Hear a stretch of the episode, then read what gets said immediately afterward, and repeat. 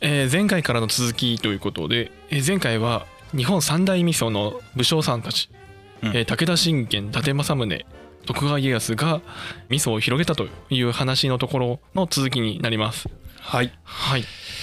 まあ、これで武将が出てきたということで、うん何が起こったかというと、うんえー今まで自家製味噌が中心だったところが、うんある程度地域性を持ってまとまりを見せていったというところが一つ大きいところですね。うんうんうんまあ、仙台の人たちは自家製だったけど仙台味噌があるからみんな仙台味噌の味に近いものを作るようにうんなっていったとうんでこれが地域性をさらにブーストさせていってうんその地域のえー産品あまあ魚だとか野菜だとかと組み合わさって独自性のある味噌汁が生まれていったと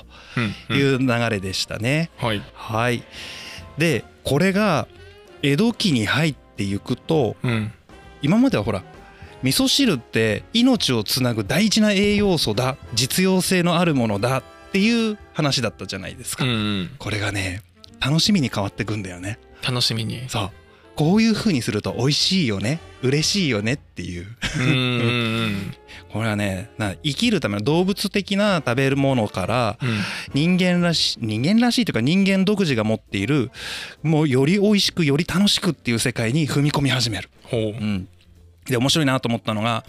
1668年まあ年号どうでもいいんだけど、うんえーっと江戸幕府ができて60年後くらいにうん多分日本初なのかな結構初期の料理本うんが発刊されててほう料理塩梅集っていうんだけどここにね味噌汁の作り方が書いてある、あ書いてあるんだ。うんでここで面白いなと思ったのが、うん今までは具をたくさん入れてうんゴトゴト煮込んで、もうそれで味噌入れて終わりじゃんこれで栄養取れるよねだったものが、うん、わずか60年かそこらでガラッと変わる。ガラッと。うん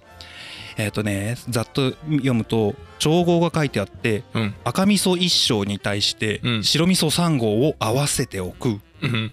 そして、えー、かつおだしの袋を作ってほうななんか朝の袋かなんか入れたんだろうね、うんでつまつまっていうのは身のことね、うんを34種類入れて、うんえー鍋で煮煮ると味噌汁になるよっていうほうちゃんと書いてあるんだ書ねいてある分量まで書いてある 書いてあるけど、うん赤味噌1升味噌白味噌3合ってどんだけの量だって 1升と3合って1升が1.8リットル一応一升瓶で言う とそうだね液体だとねそうそうだねいやいやいやまあこれそのまま全部は使わないんだろうけどちょっとねここでかつおだしっていうの概念がうん入り始めた初期、あーちゃんとだし袋って書いてあるもんうねん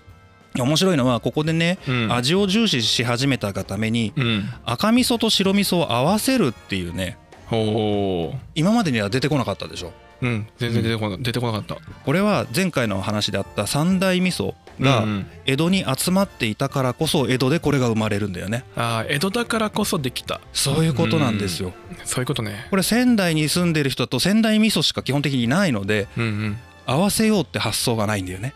まあ確かにねあの西部の方からわざわざ仙台まで行くってことはまあうんまだこの時代は考えられないのかそうんううんまだね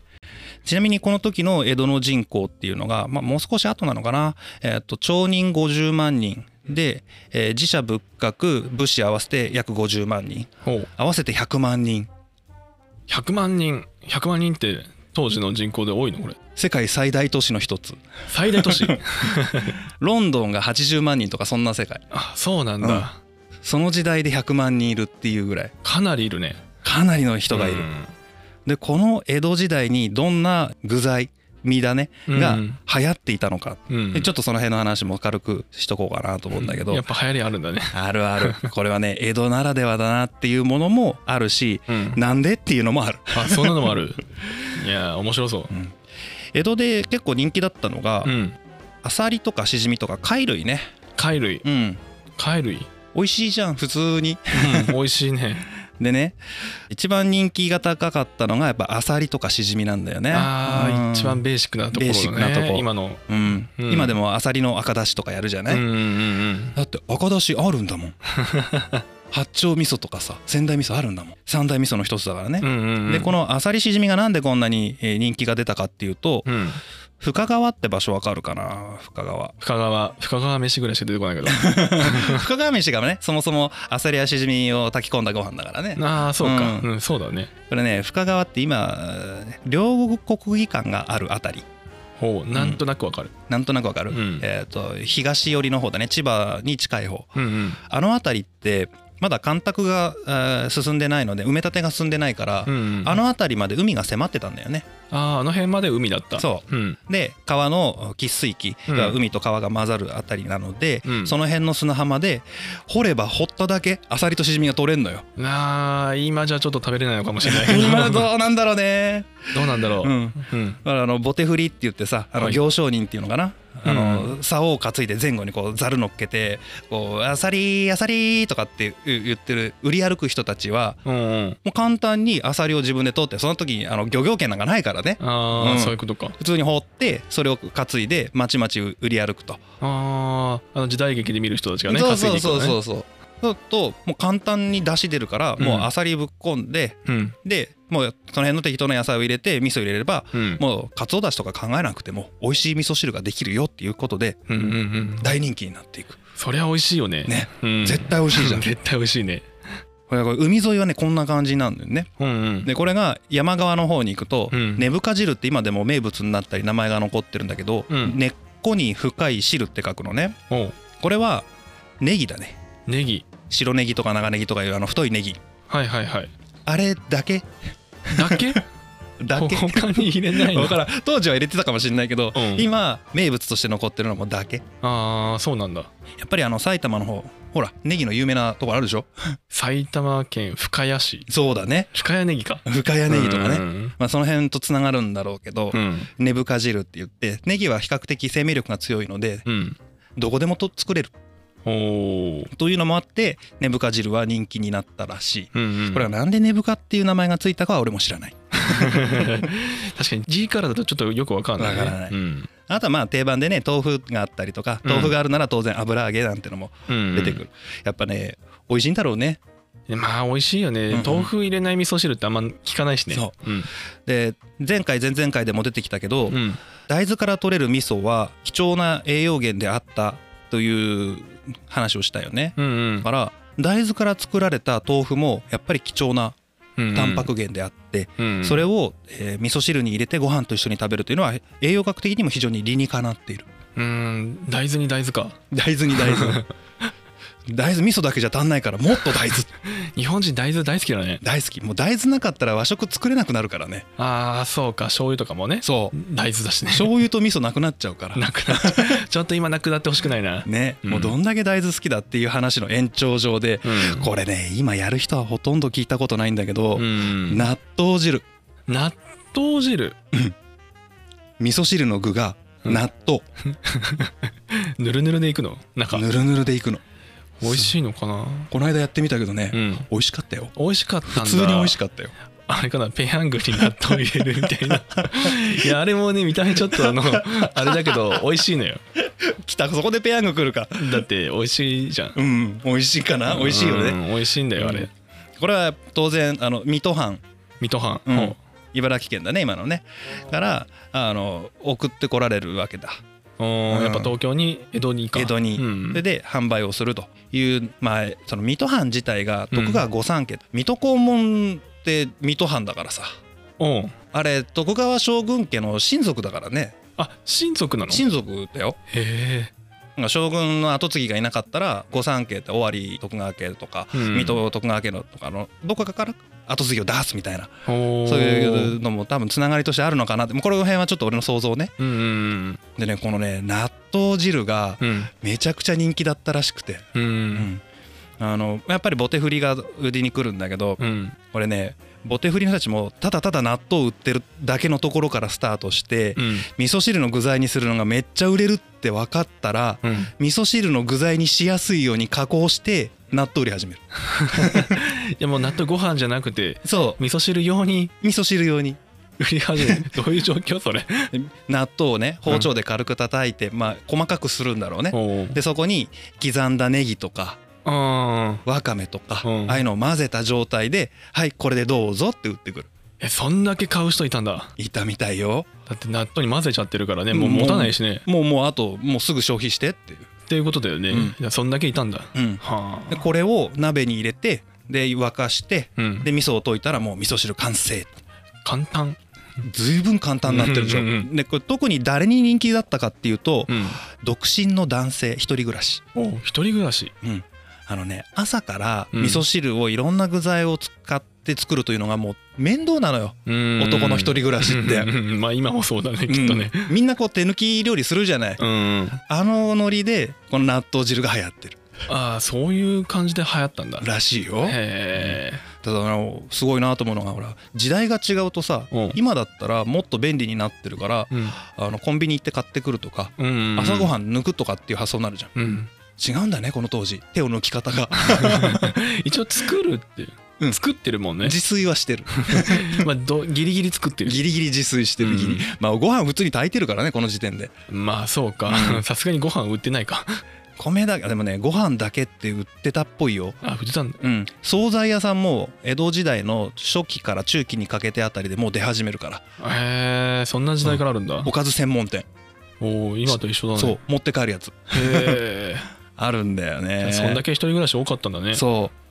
う、ね、だからこの辺りで味噌汁がどんどんどんどん変化をしていって、うんで初対持ちね普通の家族のとこだったらもう何でもいいから具をたくさん入れてうんうんそれでおかずにしていくと。うんうんんだから前回だったかな前々回あたりで一汁一菜で鎌倉時代は質実合憲質素倹約みたいな話をしたと思うんだけどうんこれ一品で栄養素の大半が取れるからいいよっていうのがうん数百年の時を経てまた江戸時代に復活する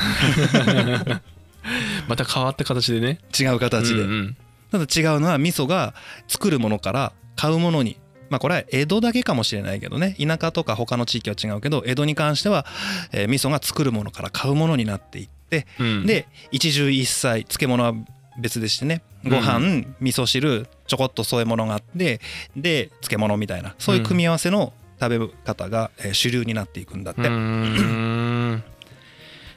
で意外とねちょっと打足だけど、うんうん武士階級の人たちはもっと質素だったっぽいああそうなんだこの頃って武士は武士をやってたの武士をやってる階級としてねああそうなんだどっちかっていうとね何かをしてるというよりはお役人さんあよくテレビで見るじゃない、うんうんえー今でいう公務員的な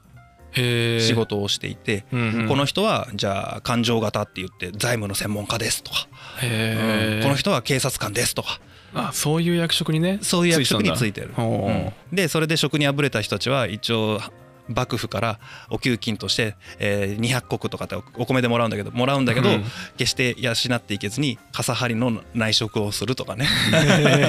副業してたんだほら江戸時代のあ時代劇でいるでしょあの貧乏御家人みたいな人ああいるいる旗本って、うんうんあれが徐々に生まれてくるあこの時代に生まれてくるんだまだね江戸時代の初期と後期ではだいぶ違うけれど、うん後期なんか完全にそうなっていくよねへえ全然違う歴史の話についてはもうこの 辺でちょっと味噌汁に戻すけどうんまあね味噌汁って味噌が主役だからうん具材もそうだけど味噌変えると全然違う味になるじゃないうんうんでねこれねえー全国の味噌の特徴を調べてったらうんうん全部言ったら大変なことになるのでうん面白いなと思ったとこだけをちょっと抜粋してみるはいまず北から行って北海道北海道米味噌なんだけどうん結構辛口、辛口、うんしょっぱいってことあうんあ、甘み塩気が強いそうそう塩気が強くて甘み成分が少ない、うんこれなんでか、うんなんではい、北海道の名産品言ってみてください鮭鮭鮭他にはもっと庶民がパッと手に入れられるもの、パッと手に入れじゃがいもじゃがいもトウモロコシトウモロコシはい野菜類みんな甘いですね甘い特にじゃがいもは一気にあの北海道で普及してますのでうん庶民が簡単に手軽に手に入る食材の代表がうんじゃがいもですよおおこの甘い食材に合う味噌は甘かったらダメなんですあー甘々になっちゃうのか甘々になっちゃうへえこれが最強味噌とかの甘い味噌だとうん甘々になっちゃうので、うんだから辛口そういうことかそうへそういう感じになってるんですよ、えへえやっぱ食材が甘いから変わってくると、まあ食材に合わせて味がねそうそういうことだろうねあー調味料として発達したと、うんで面白いのがね仙台の辛口味噌仙台味噌ねはいはいこれも結構辛口なんですよへ特徴はすごく香りが強くて、えうんで出汁いらずって呼ばれるぐらいうまみが強い、あうまみが強いうん、このねう海産物手軽に取れそうなんだけどあまりうねんそれよりももう味噌単体で美味しいよっていう文化がへえあるみたいよそうなんだ、ううんん、今でこそあの仙台今の宮城県ね、うんは米どころで有名ですけど、うんうん、政宗が味噌蔵作ってからしばらくの間は米が全然取れない荒れた土地でね、あそうなんだ、うへん、えだからいろいろ食材の確保が難しいそういう地域だったみたいへえ、だから味噌単体で食べても美味しいよっていう風にしてったみたいあねあそういうね、うん時代背景がそううんあと信州味噌もこれ辛口とでかつ酸味があるね酸味うん、ほのかに酸味を感じるような味噌の作り方をしてるへえ、うん酸味とかあるんだねねこれなんでかちょっと分かんなかった調べたけどよく分かんなかったんだよね、うん、あと関西に関してはもう基本的に甘口が多いよねやっぱりねあー甘口が多いんだ、うん、最強味噌みたいな、うんうんうんあの甘口がちょっと多くなります、これ特徴は甘いおかげで何がいいかっていうとうん具身の味の輪郭がはっきりしてくるああ輪郭がはっきりする、だから野菜里芋だとかさ京人参だとか味のしっかりしているものに対して白味噌を当ててあげると、うん、うん味噌汁なんだけど身の味がはっきりと感じられるへえ味の濃い野菜が多かったってことかそうないうことだと思うよ、ううんん、今言ったのは全部米味噌なんだけど、と、うんうん、それぞれにちょっと特徴があってこれを合わせてどういう料理をしていくかっていうね文化になってくるんだよ ねいろんな方形になりそうだね、あともうちなみにあのこれ言っとかないと西日本の人に怒られそうだから言っと くけどあの米味噌以外にも、うんえー豆味噌ってねこ豆麹から作ってる八丁味噌もあるし、うん麦味噌麦味噌、うん、麦麹で作る麦味噌、へえはい、代表的なのは瀬戸内瀬戸内地方だったりとか、はいあと鹿児島の薩摩味噌とかね、はいはいはい、うん独特の香ばしい香りがしてやっぱり甘みが主体とえー、やっぱ下に行くと甘みが多くなってくるかな西九州全体的にこの辺の関東東海地方に比べるとだいぶ甘いもんねあー甘いかもしれこれないなんでだろうね、なんだろううねんまだこの回の時点では全然判明してないんだけどうん、うん、いずれ掘り下げてみようかないろいろありそうだけどね、うんなんで西日本九州地方は甘みが強いのかそうだね、醤油に砂糖今はね砂糖入ったりするけどねなんでだろうね不思議、うんこれもしかしたら九州在住の人聞いてたら甘いと思ってない可能性もあるもんね、そうだうね、ん、だからポン酢メーカーの人が言うには、うんやっぱ下の方はポン酢でもやっぱ砂糖い入れて味変えてますってうんやそういう話を聞いたことがあるっぱあるんだねそういうのもうんね面白い面白いさあこれをどう使っていくかって話なんだけどうん食材を入れて先にだまあだしというかねごとごと煮込むじゃない、うんうんその時点で一回味見をしておくとあと合わせ方が楽になってくるんだよね、うんうんうんまあ、さっき言ったあのじゃがいも入ってますってなるともうそもそもだし甘いから、そうかそうなるようんね、玉ねぎとかそうだね 玉ねぎが特に甘くなるね甘くなるでしょうんうんでこれに甘い味噌を入れちゃうと甘ったるくなっちゃうのが嫌だなと思ったら、うんあの塩辛いタイプの味噌を入れてあげればバランスが取れるよとうんうんうんうんじゃあ塩辛いっていうと三大味噌だと何になるんだ八丁味噌とかさうんうん信州味噌とか仙台味噌とかまあ関東江戸江戸で言ったあの三大味噌はみんな辛めだよねうんうんうんうんああいうのが合いやすいですよっていうことだねそういうことか、はい逆に味のしっかりしていて甘みがあんまり出ないものは自由に甘いタイプの味噌を使いやすいうんうんうんでこの辺のバランスをどういうふうに組み合わせてったらあ要は1種類じゃなくてうん2種類3種類混ぜても混ぜることで美味しくなるよっていう、うんうんうんあと砂糖と塩で両方で入れて味のバランス取るとか、うんう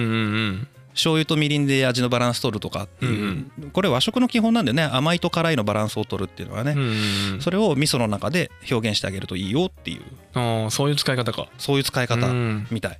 でね今紹介した中で唯一異質なのがうん八丁味噌、八丁味噌そんな異質、だいぶ異質ほうさっき言った豆味噌なんだけど、うんこれちょっと実験すると分かるんだけどね、うんうんお湯に味噌だけを溶いて飲みますとはい大体の味噌は美味しい、へえうん、あこれになんか野菜入れたいなっていう感じになるうんうんだけど八丁味噌だけはそういう空気にならないんだよね、ならないんだ、うん、うーん味噌溶いただけ じゃんみたいな引き伸ばしたうん薄い味噌、そう比べてあげれば分かるもうほんと仙台味噌と比べたら全然仙台味噌の方が美味しく感じるへえそうなんだ、なんだけどこのお湯を出汁に変えた瞬間にうん、八丁味噌がめちゃくちゃ美味しい味噌汁作るんだよねへえそういう特性あるんだね、だから吸い物とか醤油っぽい効果があるのかなもう大豆オンリーだからはいはういんだからよくあるのがしじみの味噌汁とかさうんうんアサリの味噌汁みたいに出汁の濃く出るタイプでかつうちらの商売で言ったらお客さんに出汁を楽しんでもらいたいようなうんうんうん汁物あるじゃねうんその時は八丁味噌を使うよねうんうんそうするとしじみの具ではなくてしじみの出汁をより楽しめる味噌汁として八丁味噌の赤出汁ができるとあー確かにね、しじみ汁って結構赤だしだよねそうどこで買っても、結構多いよね、うん、まあ組み合わせをこう味噌の特徴が分かるとどういう料理の仕方をすると美味しくなるのか自分の好みが合うのかっていうのがだんだん見えてくる、へえ面白いね、うん意外と料理人目線だけどちょっと面白いよねこれね。確かにね感覚でやってるとこはあるからそうね、ね ロジックで組むとこんな感じ。あーまあ確かに感覚と近いところはうん、結構あったねところでねこれを聞いてる人たちみんなおいおいって思ってると思うんだけど、うんそんなに味噌家にある まあないんじゃないないよね。ちょっと家の冷蔵庫かなんか開けて見てみてうん普通の家大体ね信州味噌1種類とかそんなんだから うん仙台味噌1種類とかあー田舎味噌って普段多く見るけどあれはどれに当たるのかなこの東海地方だと信州味噌が多いけどね、ああそうかうん、スーパーで一番平積みで売ってるのって信州味噌だからね、うんううんんあの商品名も田舎味噌って書いてあったりするんだけど さすがシェア6割だっけ4割4割か4割あすごいよねあ40%占めてる、ね40%多いようんまあ、これ地域性が出てくるんだと思うんだけどうんこれを合わせ味噌と同じような効果を持たせるためのちょっとした工夫ね、はいうん、これね八丁味噌の代わりに普通の醤油を入れるほう醤油を入れる醤油を入れる要はね醤油って大豆からしかできてないじゃないうんうん大豆だうねん、他に米とか麦とか入ってないでしょ、うんだから一番八丁味噌に近い味の調味料って言ったら醤油になるだかほう確かにそういうことになるのから全体ちょっと甘いなと思ったら醤油を少し入れてあげると味が引き締まるとかね、ああはいはいはい逆も当然あって白味噌入れたいんだけど白味噌ないなと思ったらみりんを入れるみりんねうんうんもう前回あたりで話したと思うけど白味噌って麹が強いんだよねうんうんしかも米麹が強いうんうんうんでみりんって米麹を使って焼酎を仕込み直すっていう工程を使ってるのであの甘みってほぼほぼ米麹の味な甘みなのよ、うんああみりん風じゃなくてみりんの方ねあみりん風じゃなくてみりんの 方ねみりん風は米麹使ってないから全然違うものになっちゃうんだ けど、うん、本みりん、本みりんうんね本みりんは米麹の甘みなんで、うんそれを入れてあげると白味噌っぽい効果が出せるああじゃあみりん風を逆に使うんだったらちょっと砂糖入れてもあ一で緒もそれでもいいのかなどうなんだろわうなかんないけ どそういうことになるかねかなちょっと裏見るとちょっと砂糖とか書いてあるもんね普通に書いてあるからね,、うんうんそれでもいいかもしれないねああ、んそういうね甘みを足すといううん方法が、砂糖と日本酒入れてもいいのかなわかんないけどああ日本酒もちょっと入れたりするけどね、うんうんうん確かにあとね酢酢酢酢 みんなうってなってると思うけど酢味噌汁に酢酢ほうこれ意外かもしれないけどうん信州味噌さっき紹介した時に少し酸味があるって言ったじゃなうい、んうん酸味があるって言っうんた、あれって全体の味を引き締める効果があるんだよねあーであのちゃんとレシピ見ると分かるけど例えばサバの味噌煮って分量小さじ何分の1とかでお酢って書いてあったりするんだよ、うんうんあれをすることで味が全体的にギュッと締まるうん整いやすくなるっていう効果を持ってるのでうんなんかこうばらけたというかだるいなってうんうんだるいなっていう味になってたらお酢をちょっと入れてあげるとあー全体の味が締まるかな特に今みたいな夏場はあーいいね酸味感に感じにくいからちょっと酸味があるとねうんいいかもしれないねいいかもしれないね 美味しいと思います よいや面白い使い方あるねいろいろとねやりようがあるんですよ、そうか味噌の代わりに調味料を使うそう結構みりんを聞かれることが多いの多くなういんなんか俺は結構身近な人からはいはいはい、料理人だとうんみりんってどうやって使うのっていうなるほどね疑問をよくはい受け付けてしかもあれアルコ本みりんアルコール入ってるじゃん うんだからうん使い方が余計にわからない、うんあれ煮物に使う以外なんかあるのっもうあのいずれちゃんとみりんだけの回やりましょうか、 てそうだね和食やってるとみりん使わないとうんどうにもならないのにうん、各家庭にはみりんがあるけど大体眠っているというもったいなもっいたいないねあの皆さん先に言っときますねみりんは調味料じゃないですからもとも と違うんだもともとみりんというお酒ですからお酒からかみりん中というお酒を料理に使ったらうまかろうって言って江戸後期に調味料化していくだけなんでそうなんだそれまで普通に飲んでますからねみりん飲んでるの飲んでるよへえほらあのもうこれ話脱線しまくっちゃうん だけいどやあのちょっとうん正月に飲むおとそってあるじゃないはいはいあれもともとトソっていう薬草を入れたみりんのことだからねへえそうなんだちょっとこの辺の 話詳しくどこかの回ではいやりたいねちゃんとやりましょうね、うんははいい、結構いろいろとこう今回の話で特にこの醤油みりんお酢を使ったらいいよっていう話をうんいろんな人にちょっとアドバイスの時に言うんだけど、そうするとなんか邪道だとかうんうんなんか違うんじゃないかみたいな言われ方をすることもあるんだけどうん皆さんよーく思い出してくださいね味噌汁の成り立ちをうんうんもともと雑多に何でも OK なものなんですよああそうだねもう野菜汁でごとごと煮込んだところにうん味噌を溶いたらはい終わりっていう成り立ちのものなんですよそれがいつしか高尚なもののように語られてるんですけどうんいいんです いいんですかういいんです全然これねまだ食べたことないから分かんないんだけど、うん沖縄県の味噌汁の中にうん具に肉がき肉を入れることが多いんだってやっぱ豚肉文化だから、はいでそれはねソーセージとかなんかかまぼことかいろいろ入れてるんだけどうんそれがない時はなんとラードラードラードラード入れたりとかへえマーガリン入れたりとかする、マーガリうンん、油を入れるのね入れるんだっへてえこれは沖縄の人の好みの味クーターっていうのかなうん濃厚な味っていうのを味クーターって言うらしいんだけどうんうんそういう味に近づけるために ラード入れるとかねあーでもラードはなんかあれだよね豚汁にっぽくなるのかなっていうイメージはある、 その代わりにマーガリン使っちゃったりとかねマーガリンはちょっと思いつかなかった わだからねもうそう考えていくと味噌汁なんて何でもありなんでだかあーありだろうね、うんそう考えていくとねら自由に好きに作って楽しめばいいと思います、はいはい、なんで難しいものだと思わずに一日一食は味噌汁飲んだら食べたらいいんじゃないかなというそういう話ですね。はい味、噌汁ぜひもうちょっと楽しんでもらえたらね、はい毎日同じ味ではなくてうんちょっと工夫で変わるからね、はいいいかと思いますじゃあこんな感じで今回は終わりたいと思います、はい、ありがとうございます。ありがとうございます